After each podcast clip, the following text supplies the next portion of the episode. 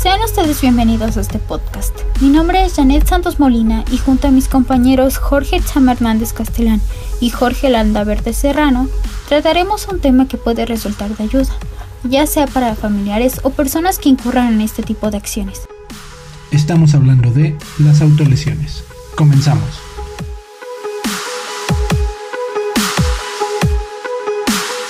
La autolesión implica un daño corporal que es incapaz de producir la muerte. Si bien las autolesiones pueden ser menores, en ocasiones pueden ser graves, dejar cicatrices o causar serios problemas de salud, tanto físicos como psicológicos. Existen diferentes tipos de autolesiones. Las más habituales suelen ser cortes, quemaduras, golpes, jalones de cabello, mordeduras, rasguños y tallado corporal. Los motivos suelen ser conductas reactivas a los ambientes en que la persona se desarrolla, intentos de comunicar dolor psicológico, sentimientos de impotencia, trauma, estrés, entre otros. Son factores que influyen directamente en el desarrollo de estos comportamientos. Usualmente el rango de inicio es durante la adolescencia y la adultez joven. Según los estudios de la Universidad Pedagógica y Tecnológica de Colombia, en un 4% de adultos en la población general informan de historias de autolesiones y más de 1% informa de casos severos. Estas conductas son prevalentemente más notorias en el sexo femenino, de 3 a 4 veces más alto que en los hombres. Esto se atribuye a que las mujeres suelen internalizar más la rabia. Personas con emociones negativas y frecuentes autocríticas son las más propensas a la autolesión. Las personas que incurren en estas conductas concuerdan en que la práctica de autolesionarse les genera sensaciones de felicidad, sentirse vivos, aclaran su mente, reducen su tensión, produce calma y relajación. Sin embargo, junto con estas suelen venir sentimientos de culpa, vergüenza, estigma, sentimientos de aislamiento y abandono. Algunos factores que intervienen para que una persona desarrolle este tipo de conductas se presentan en ambientes con ausencia de padres psicológicamente, divorcios, abuso o violencia, también pueden presentarse por la aflicción de no poder expresar su identidad sexual o sentirse afligido por su imagen corporal y demás cosas que impidan el desarrollo del individuo. Como características comunes en el comportamiento del individuo podemos encontrar personas a las que se les dificulta mostrar sus emociones o son incapaces de expresar con acciones lo que sienten e individuos con baja autoestima. Tuvimos la oportunidad de entrevistar al psicólogo Fernando Rodríguez, el cual nos hablará de las autolesiones desde un punto de vista clínico.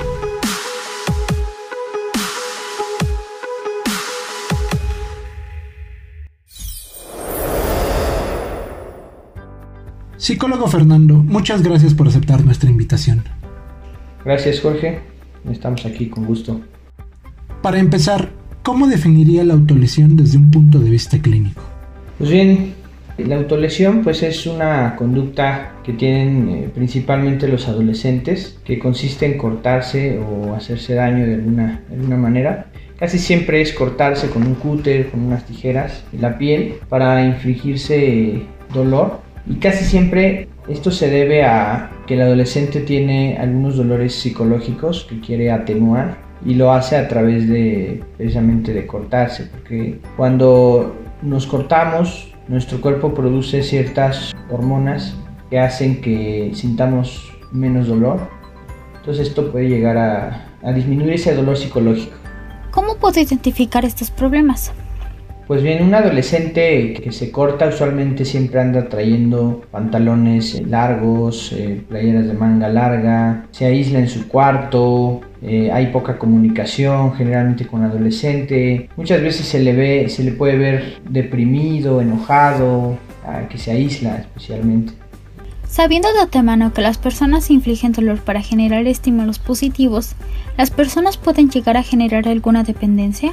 Pues bien, mira, si bien este, este problema generalmente comienza eh, con la intención de atenuar estos dolores psicológicos que el adolescente puede tener, puede llegar un momento en que esto se vuelva un trastorno obsesivo compulsivo o una compulsión de cortarse y que llegue un momento en que el adolescente ya no lo haga por, por anestesiar el dolor emocional, sino que ya lo haga por el mero placer de hacerlo, ¿no? Se convierte en una compulsión. ¿Por qué estas conductas se presentan en su mayoría en la adolescencia? Pues usualmente se da eh, con los adolescentes porque pues casi siempre a los niños no se les suele dejar estos materiales al alcance. Con los adolescentes casi siempre empieza en la edad de la pubertad, donde el adolescente empieza a tener eh, bastantes problemas, tiene que adaptarse al nuevo contexto escolar, emocional, a sus cambios corporales y pues obviamente comienza ahí, es, es donde puede haber más, más problemas, más dificultades. Pero esto se puede extender hasta la vida adulta, o sea, una persona adulta puede continuar. De hecho, yo he trabajado con algunas personas adultas que siguen teniendo estos, eh, estas compulsiones. ¿Qué debería de hacer si tengo estos comportamientos? Lo principal es, es buscar ayuda, buscar ayuda profesional porque si ya, si es un problema que, que ya se salió de control, una cosa es cortarte eh, una vez o, un par de veces para ver qué se siente, porque está de moda, porque para llamar la atención de, tus compañeros, de tus familiares. Pero cuando este eh, trastorno ya se salió de control, pues es necesario buscar ayuda profesional porque muchas veces la gente no, no sabe, no tiene las herramientas para, para saber cómo puede salir de, de, esto, ¿no? Y principalmente pues algún especialista que trabaje este tipo de, de cuestiones que son las compulsiones. ¿Cómo debo actuar si conozco a una persona, familiar o amigo en estos casos? Pues es que ahí depende mucho de, de la relación y que se tenga con la, con la persona y depende también de, de, la persona, o sea, no hay como una sola forma de, de actuar o de llegarle a este tipo de personas, puesto que la causa puede ser diferente en cada, en cada adolescente. Vamos a suponer que a lo mejor algún adolescente lo empieza a hacer por enojo, otros lo hacen por miedo, otros pueden hacerlo por tristeza. Eh, y entonces la forma de, o, otros por placer, como te comento, y entonces la forma de llegarles a estos adolescentes o a estos familiares pues sería distinta, ¿no? Cómo le llegas a uno, cómo le llegas a otro. Y también depende de la relación que tengas con él. Si tienes una relación de amistad, una relación cercana, una relación de jerarquía con, con este familiar, es, es diferente cómo va a tomar tu intervención. ¿Una persona que abandona estos comportamientos puede volver a presentarlos? Sí puede llegar a recaer como en cualquier trastorno, sin embargo, pues ahí es cuestión también de, de la terapia. Por ejemplo, en la terapia que yo manejo, trabajamos eh, algunas sesiones de, de seguimiento en las que vamos espaciando las sesiones gradualmente para que de esta manera podamos verificar precisamente que no recayó. Una vez, digamos, eh, resuelto el problema, vamos espaciando, vamos viéndonos cada mes, luego cada tres meses, luego cada seis meses. Y de esta manera verificamos que la persona no recaiga en su problema. Ya que, bueno, como se sabe, si no recae en el primer año, es difícil que, que recaiga después. ¿Cómo se puede evitar que una persona tenga estos comportamientos? Ok. Básicamente, tener buena relación con el adolescente yo creo que es la clave para poder identificar, para empezar cuando veamos que el adolescente empieza a tener estos problemas, pues de inmediato intervenir pero para esto, eh, pues sí debemos de tener una buena comunicación, una buena relación con el adolescente, porque pues muchas veces los padres cuando no, precisamente son los padres que no tienen buena relación o buena comunicación con ellos, quienes no se dan cuenta de esto y cuando ya nos damos cuenta, pues, o cuando ya se trata de intervenir, pues ya está muy avanzado. Entonces yo creo que ahí esa es la clave, la, la relación con el adolescente. Algunas personas que nos están escuchando tienen miedo de la terapia psicológica puesto que es un tema que por desgracia es desconocido para muchos. ¿Qué podría comentarnos usted al respecto? Sí, efectivamente muchas personas tienen esta, esta noción de que piensan que pues, el psicólogo es para locos o el psiquiatra, la medicina, ¿no?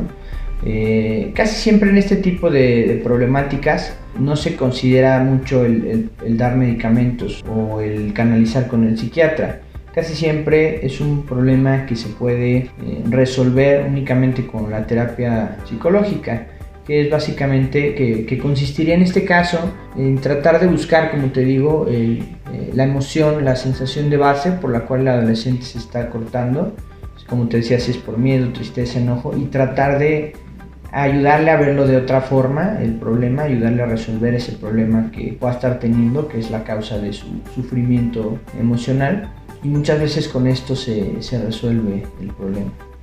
Muchísimas gracias por acompañarnos, por aceptar esta invitación.